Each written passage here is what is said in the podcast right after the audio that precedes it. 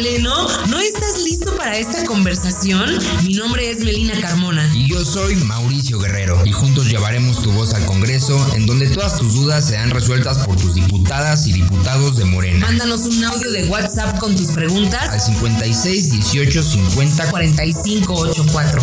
Y tus diputadas y diputados te responderán a través del podcast de Pleno.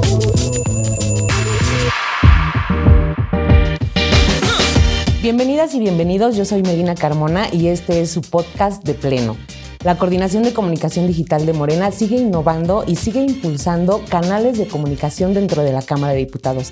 De Pleno es una plataforma en donde participan diversos integrantes del grupo parlamentario de Morena. Hoy vamos a platicar sobre temas importantes que se va a explicar a los ciudadanos, a las ciudadanas y a nuestros seguidores en nuestras redes sociales rasgos relevantes sobre el presupuesto de egresos de la Federación para este 2023. ¿Qué tal? Buenos días a todos y todas. Una vez más bienvenidos a este su espacio y pues bueno, el día de hoy les traemos un tema que está en la mira de todos, un tema que, que ilusiona a muchos, a muchos mexicanas y mexicanos y es cómo beneficiará el presupuesto 2023 a la infraestructura del país. Eh, es un tema que se va a estar discutiendo, eh, la cantidad, la distribución, hacia dónde está destinado cada peso aprobado por los tres poderes, ejecutivo, legislativo y judicial. Y para ello contamos hoy con la presencia de Ana Ayala. La diputada Ana Ayala pertenece al Distrito 2 de Sinaloa y tiene una maestría en finanzas públicas e integra las comisiones importantes y fundamentales para aprobar este presupuesto, la Comisión de Hacienda y Crédito Público y la Comisión de Presupuesto y Cuenta Pública. Cuenta con una amplia trayectoria en instituciones de Hacienda y Administración y sobre todo es una mujer comprometida con la cuarta transformación, la transparencia y sobre todo con la sociedad. Diputada, bienvenida a este su espacio de pleno. Muchas gracias. Agradecerles a ustedes este espacio de que nos permite informar a la ciudadanía. Ustedes lo dicen muy bien. Hoy por hoy todo el país está al pendiente de este presupuesto de egresos de la Federación para el ejercicio del 2020. Exactamente. Y pues bueno, qué mejor que tener a una experta en economía y finanzas como le es la diputada.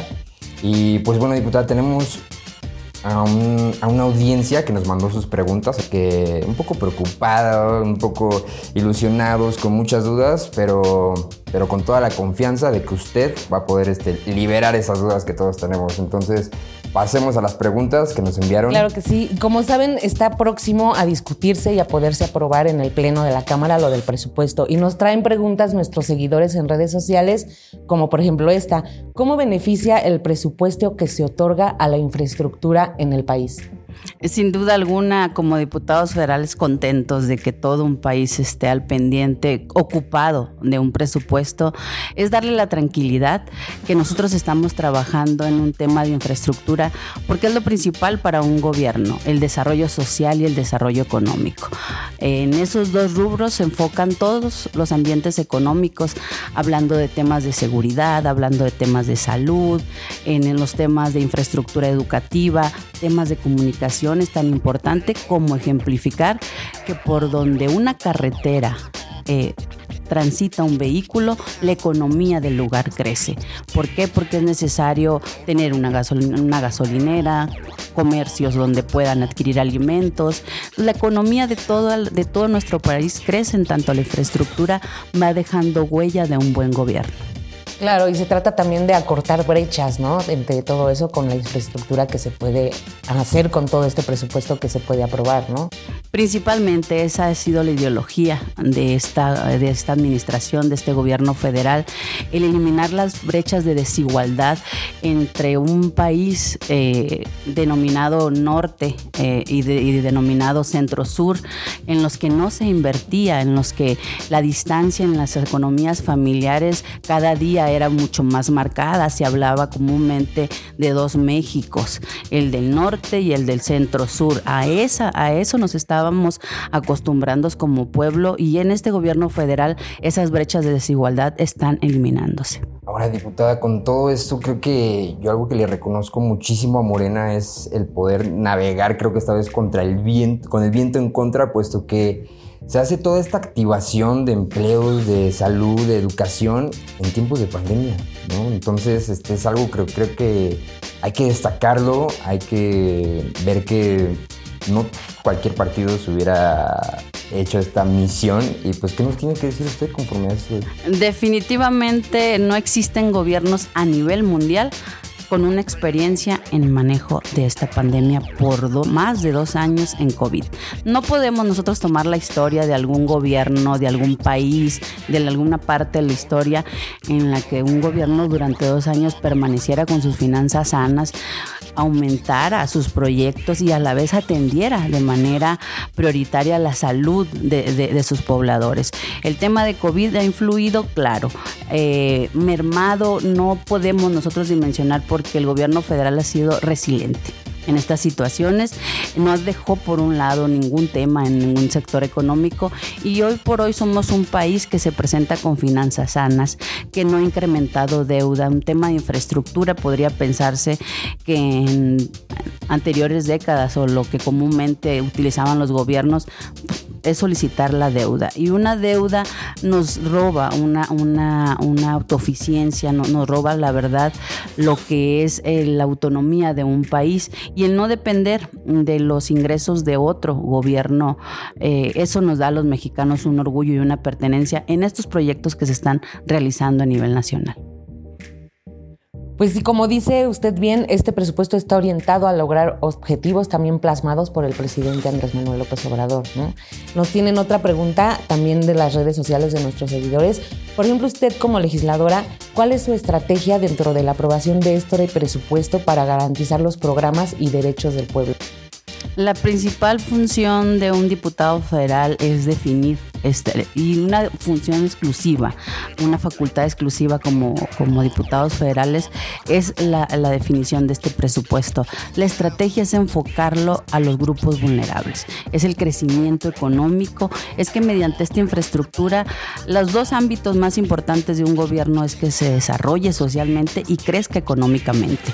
Entonces el enfocar esta infraestructura en este presupuesto de egresos, dando las certezas de, de que en el, en el aspecto social está atendiendo los principales temas que demandan todos los grupos de nuestro país, principalmente los vulnerables, pero también a la vez fomentamos la economía en estos proyectos estratégicos que desarrollan fuentes de empleos, que desarrollan una economía de inversión, que desarrollan un, un turismo al que los propios mexicanos no estamos acostumbrados a visitar.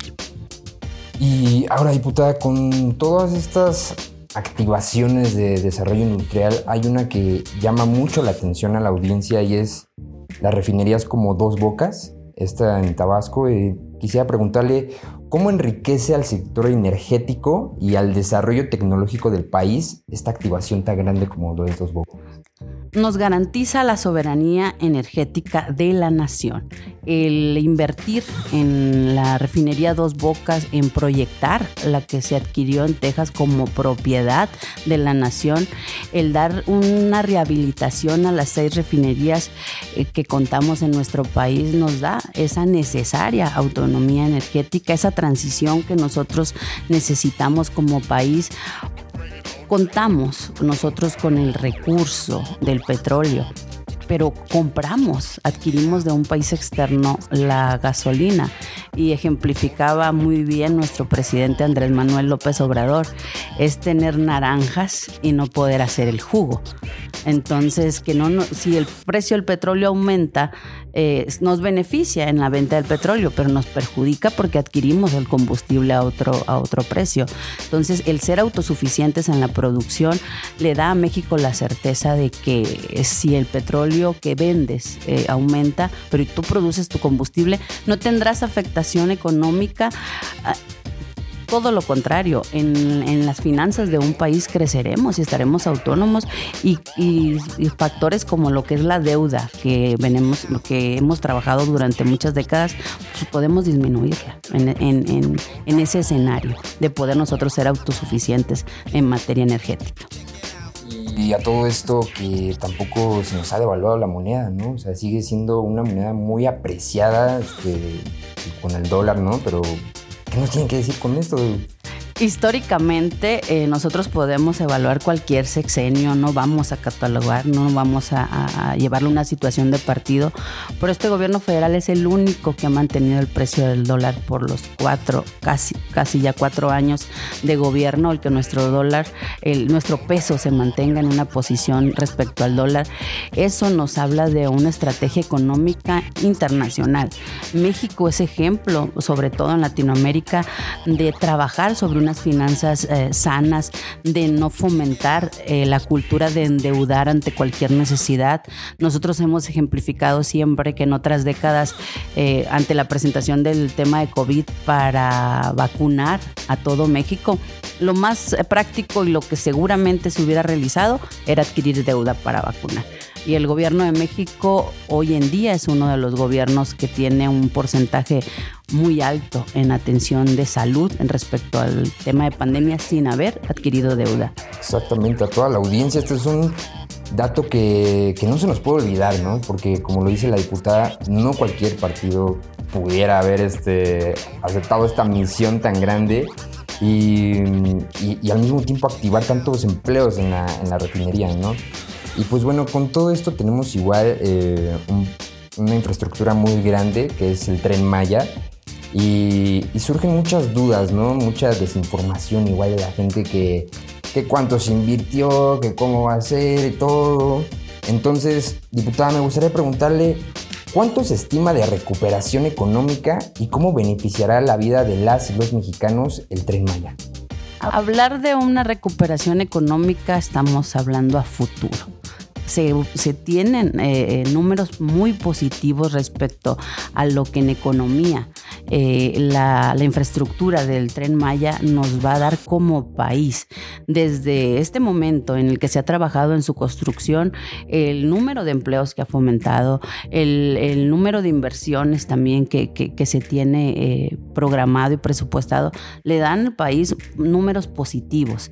Hablar de un dato específico no podríamos nosotros eh, tendremos que ser responsables, pero sin duda alguna para el sureste de nuestro país es tan importante el desarrollo turístico porque eh, si en su construcción ya se denota una inversión para esta región de nuestro país con su implementa implementación al concluirlo y al utilizarlo como un, destino turístico eh, que vendría siendo el más importante en los siguientes años, porque de inicio los millones de mexicanos que no conocemos acudiremos y también internacionalmente va a ser un, tema de, de invertir, eh, generará sin duda alguna, como lo está haciendo ya, una fuente de empleo, un desarrollo económico, un desarrollo turístico que se va a ver reflejado principalmente en la economía de las familias de ese sector y en la economía de nuestro país en general.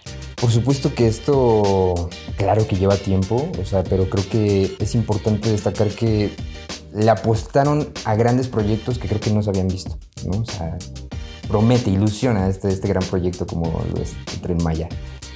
Incluso va a servir para movilidad de producción, ¿no? Entre, el, digo, las mismas brechas se van a cerrar y va a ser eficiente el Tren Maya para todo eso y alimentación para las familias, para todas las comunidades, trasladar todo lo que mueven, producción, pues todo lo que hacen ahí, eso va a ser muy bueno para todos y como turismo, como usted lo mencionó también, ¿no? Exacto.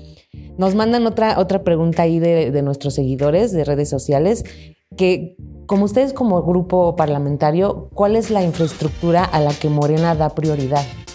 Entre todas, no sé, de, de salud, de infraestructura, de cuál es la que considera que tiene más prioridad.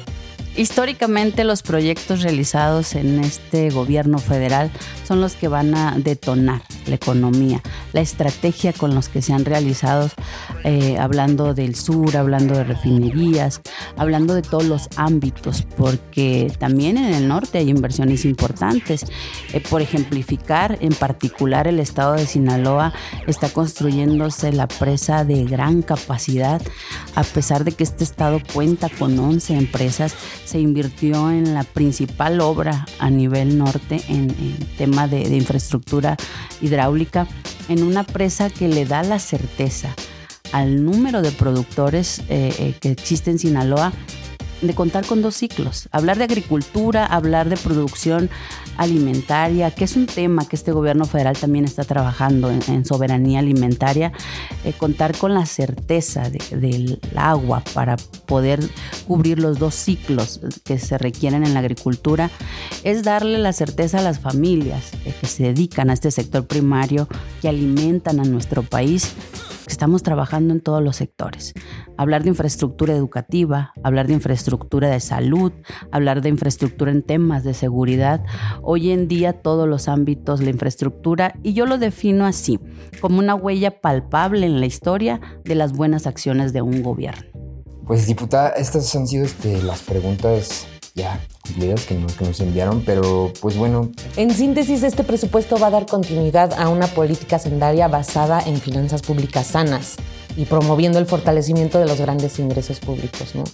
Entonces, diputada, a manera de conclusión y brevemente, ¿algo más que usted quisiera agregar sobre el presupuesto, sobre el, sí, sobre el presupuesto que está próximo a discutirse? Dentro de esto, diputada, nos gustaría saber ¿Cuál es la visión de Ana Ayala? ¿Cómo se imagina Ana Ayala a una infraestructura del país con todos estos planes? ¿Cómo imagina Ana Ayala todo esto caminando?